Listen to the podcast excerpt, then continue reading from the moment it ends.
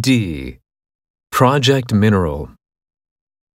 New robots being developed by a research company called Alphabet X may one day make agriculture much more efficient.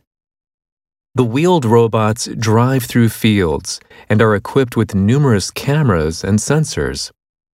These gather huge amounts of data about things like plant ripeness, disease, and weeds. The robots use AI to analyze data and are expected to be useful in estimating the amount of food that farmers will be able to harvest.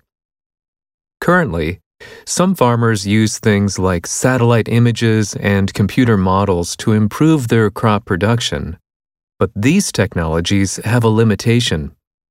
They generally only look at entire fields. The new robots, on the other hand, would provide much more detailed information.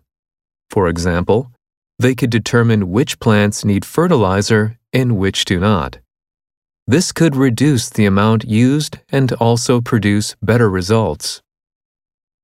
Questions. Number 19. How could the wheeled robots be used?